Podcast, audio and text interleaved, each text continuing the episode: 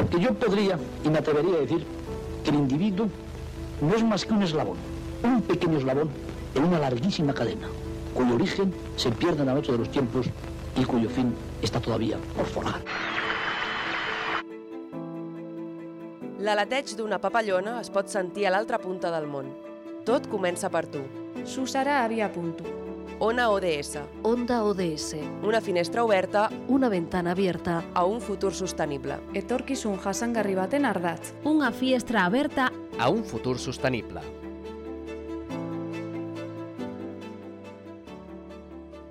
Només a Catalunya es malbaraten més de 260.000 tones d'aliments cada any. Perquè us feu una idea, amb tot aquest menjar que es llença, es podrien alimentar 500.000 persones durant un any sencer. Cada català és responsable de que 35 quilograms de menjar acabin a les escombraries. I no estem parlant de deixalles inevitables com closques, ossos, etc, sinó de la fruita que s'espatlla abans d'arribar al consumidor o que no s'ha venut, o del menjar que es torna ranci a casa o que llancem perquè ens ha sobrat el plat. D'entrada, ens pot semblar que aquest tema no va amb nosaltres, sinó amb els restaurants, hotels i indústria alimentària en general. Però el cert és que el 30% de tot aquest malbaratament es produeix a casa. I què implica tot aquest malbaratament? Doncs d'una banda la pèrdua de recursos naturals i tot el que s'ha malgastat en la seva producció. Aigua, energia, hores de treball, inversió, etc. I d'una altra, l'afectació directa amb el canvi climàtic. I és que, segons la ONU, degut a les emissions de gasos d'efecte hivernacle que generen tots aquests aliments no consumits, el malbaratament d'aliments causa un 10% de les emissions totals que afecten negativament al medi ambient. Per això avui a la nostra tertúlia volem parlar del malbaratament alimentari i conèixer grans iniciatives per evitar-lo, tant per evitar generar-lo com per solucionar aquest sobrant que generem.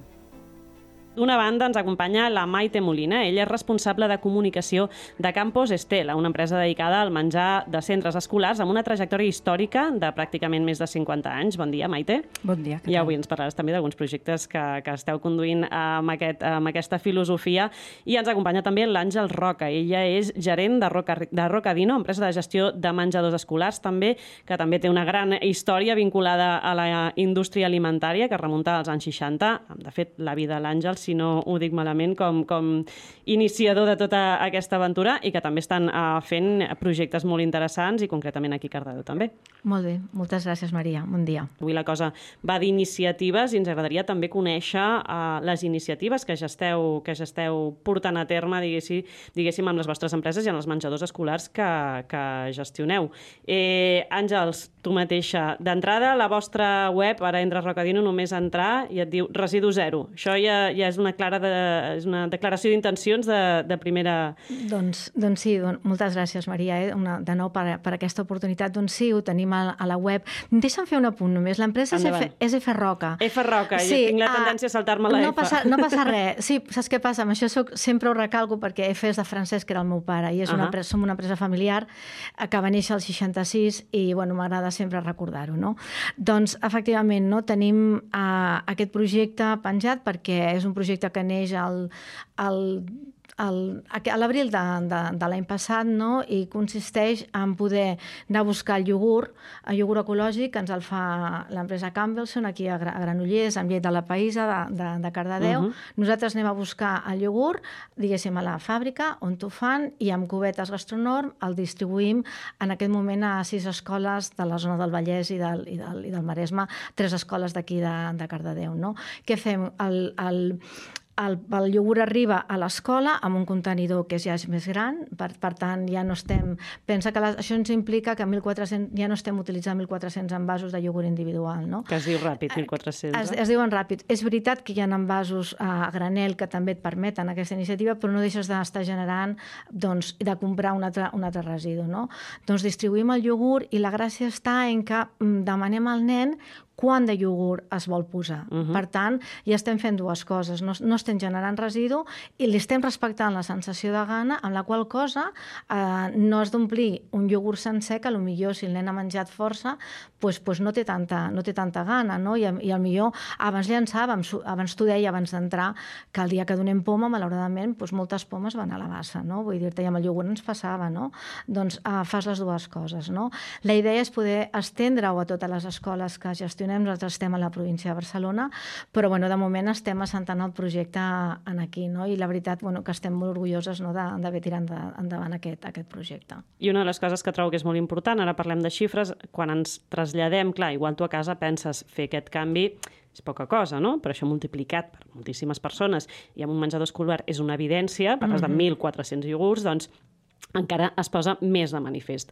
Uh, Maite, en el vostre cas, pesa, ara que ho digui bé, pesa i pensa. O sigui, això ja també ja et dona una mica una pista de per on van els tiros, no? Sí, aquesta és, és la clau, el que explicava l'Àngels, no? que els nens i nenes tinguin l'oportunitat no? de saber doncs, quina gana tenen, no? quan estan saciats, no? l'autogestió, el, el, el fet de doncs, controlar com les racions, no? i ser molt conscients i fer dinàmiques no? a nivell pedagògic doncs, que ajudin... De fet, naixem eh, amb aquesta consciència, o sigui, els nens molt petits aquesta sensació de quan estan saciats la tenen molt, molt interioritzada, no? És, la perdem una mica per l'entorn social, no? però de molt petits en som molt conscients. No? I el projecte va néixer, doncs, eh, la idea el 2012, ens va costar una mica posar fil a l'agulla, una mica l'anècdota que, ens, que ens dona com la clau va ser mm, veure doncs, que hi havia una panera, no? un grup d'infants que estaven enrotllant asseguts i menjaven la molla i es quedava la crosta, no? quedaven com, com bueno, el pa és, bueno, és un dels aliments no? que de vegades visualitza aquest malbaratament. No? I des del 2014 cap aquí que hem anat fent créixer el projecte de manera que el curs passat doncs, eh, van ser 32 escoles les que en van formar part i esperem que aquest any s'assumin 5 més i és bueno, que els mateixos nens com que regulen i separen i són conscients del malbaratament, fins i tot el registren ells en una petita aplicació que tenim, doncs anem prenent consciència i ho traslladant a les famílies. Mm -hmm. D'alguna manera, la, la clau seria, seria aquesta, precisament, sobretot aprendre a gestionar les racions, perquè les, les dues propostes van més encaminades doncs, en aquest sentit, no? a que no hi hagi tant de sobrant, no, no tant en què fem el sobrant, sinó a, a com evitem que hi hagi tant de, de sobrant. No? Entenc que l'aposta va per aquí. Pues, doncs sí, és, està, està claríssim. No? Um, a més a més, voldria dir que uh, la gent de Campus Estela són molt generosos perquè tenen aquest projecte que han treballat durant molts anys, no el tenen en obert. Per tant, qualsevol empresa del sector que volguéssim uh, seguir el projecte, doncs uh -huh. el, el, podríem, el podrien seguir, no? i això és, un, és molt lloable. No? Um, um, M'agrada molt dir-ho. No?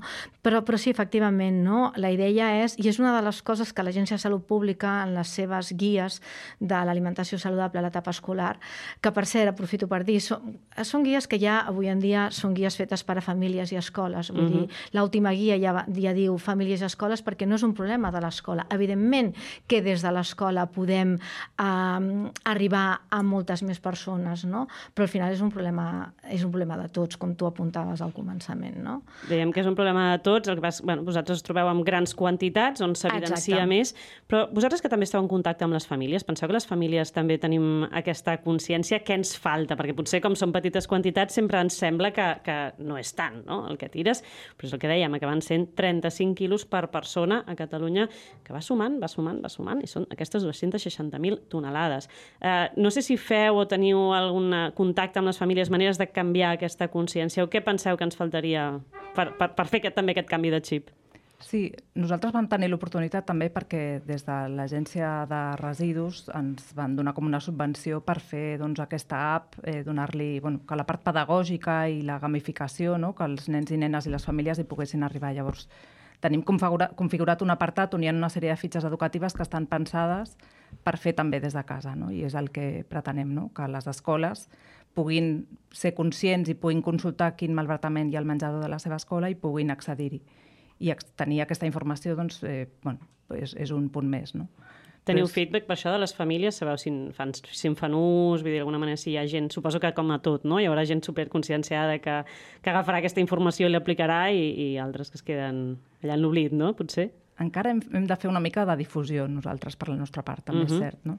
Sobretot quan va començar el projecte sí que ens trobàvem famílies que els nens i nenes, com que nosaltres el que fem és separar, per exemple, l'orgànic que no és menjable, una pela de plata, no un os de pollastre, de l'orgànic que sí és menjable, que seria un iogurt sense, sense escurar o un tros de pa, i els, els nens i nenes més petitons arribaven a casa i ho volien fer, no? Buscaven com aquestes fraccions i separar l'orgànic en dues vessants, no? Uh -huh. Llavors, famílies encuriosi encuriosides doncs, ens feien aquest retorn, no? que, que el volíem practicar a casa i bueno, que, que, que, quina millor no, descripció, però tampoc sabem, són petites anècdotes que ens arriben, no sabem en quin volum. És que jo no sé si, si sou conscients, però segurament molts nens han aconseguit, gràcies al que aprenen als menjadors escolars, canviar hàbits de casa seu. O sigui, jo la primera vegada que vam començar a fer separació de residus a casa, va ser perquè el meu fill, que ara és gran, va arribar com dient és que això al col·le ja ho fem així. I llavors te n'adones i dius, ah, val, o sigui, una cosa que et podia semblar un canvi enorme, ells el tenen interioritzat, Clar. o sigui que sense adonar-vos feu pedagogia a través d'ells, no? Bueno, és que el model, el model de menjador mm, a Catalunya és això, no? Vull dir, és, és ensenyar a menjar, no? I, i al, al darrere del menjar hi ha, hi ha tota una sèrie de valors, no? Vull dir, es pot fer molta incisió amb el que, amb com ens hem de comportar d'alguna manera com a, com a societat, no? Vull dir, hi ha, hi ha, és tot un món al, al voltant del, del menjador, no? És, és, no només és com mengem, no? Les empreses gestores on comprem també, no? Um, amb quins criteris ho comprem, uh, com ho fem. Nosaltres aquí a Cardedeu, precisament també, que, com comentàvem, uh, i per mi que té, té molt a veure, no? a l'any 2015 vam començar el projecte que se'n diu de, de circuit curt de comercialització, que és comprar a productors de la zona, per tant ja no hi ha un intermediari, per tant ja la petjada, um, la petjada uh, que, que, tu, que tu fas com a empresa no? en, quant a, a, en la teva compra, amb el teu volum de compra, es redueix moltíssim, no? perquè t'arriba el que és la, la verdura i les hortalisses, arriben directament de tres productors d'aquí a totes les escoles. No? Llavors, aquest model també l'hem estès amb altres escoles, no a totes mm, de les que, de les que gestionem, no? però què implica això? Si tu estàs comprant de temporada, estàs comprant de proximitat, doncs a lo millor aquesta, aquest any que no hi ha tomàquet, que la, tenim la sequera que tenim, doncs a lo millor no hi ha tomàquet, alimentàvens, no? hem d'utilitzar altres aliments per cuinar. Eh, tot això és un aprenentatge que hem de fer i no podem fer-ho ho lligo amb el que estaves preguntant, no? sense la implicació de les famílies i sense la implicació de les escoles. No? Quan una escola t'aposta per un model d'aquests, no? nosaltres sols és molt difícil no? que mhm. puguem, que puguem uh, tirar endavant projectes d'aquestes característiques. No? I el que us deia, que el Departament de, el Departament de, de Salut, no? l'Agència de Salut Pública, uh, et diu constantment no? que els hem de a respectar la sensació de gana dels infants. No? Això és una cosa que potser a nivell de filosofia de menjar ha canviat bastant. Vull dir, segurament tots eh, i molts dels nostres oients tenen al cap el record de l'àvia de et poso una mica més i insistir, sí. insistir, quan al final tu tampoc... Eh, l'estómac dona el que dona, suposo, no? Sí, no, de fet, eh, bueno, una de les primeres qüestions, recordo en temps de pandèmia, no, que eh, bueno, portar a la pràctica alguna d'aquestes iniciatives. Nosaltres per també fem com un tria a la fruita o un tria ingredients de l'amanida. Per tant, els mateixos nens poden triar quina fruita o de quins colors es posarà en l'amanida, no? I tot això es va deixar de fer, però amb, amb la figura dels monitors, que tenen, com comentava l'Àngels, aquesta, no? el, el rol d'educador és, és molt potent, doncs podien fer de forma assistida eh, doncs aquesta tria. No? O sigui, no la podien fer els mateixos nens perquè era un moment que compartir eh, ens, ens queda molt enrere, però mm, sí. era complicat, no? I, I llavors els monitors podien fer doncs, com aquesta gestió no? i traslladar-ho. Doncs moltíssimes gràcies, Àngels, gràcies, Maite, per haver compartit amb nosaltres els vostres projectes i us seguirem ben de prop, perquè sabem que teniu en marxa projectes molt interessants i que segueixen aquesta lluita contra el malbaratament alimentari. I a tots els i les nostres oients, gràcies per seguir-nos un programa més de la nostra tertúlia Dona ODS. Transició ecològica. Economia circular. Igualtat de gènere. Emprego digno Energia verdea. Revitalització del medi rural. Ona ODS, el teu espai radiofònic per a un món més just. Més informació a ondaods.org. Finançat pel Ministeri de Drets Socials i Agenda 2030, Govern d'Espanya.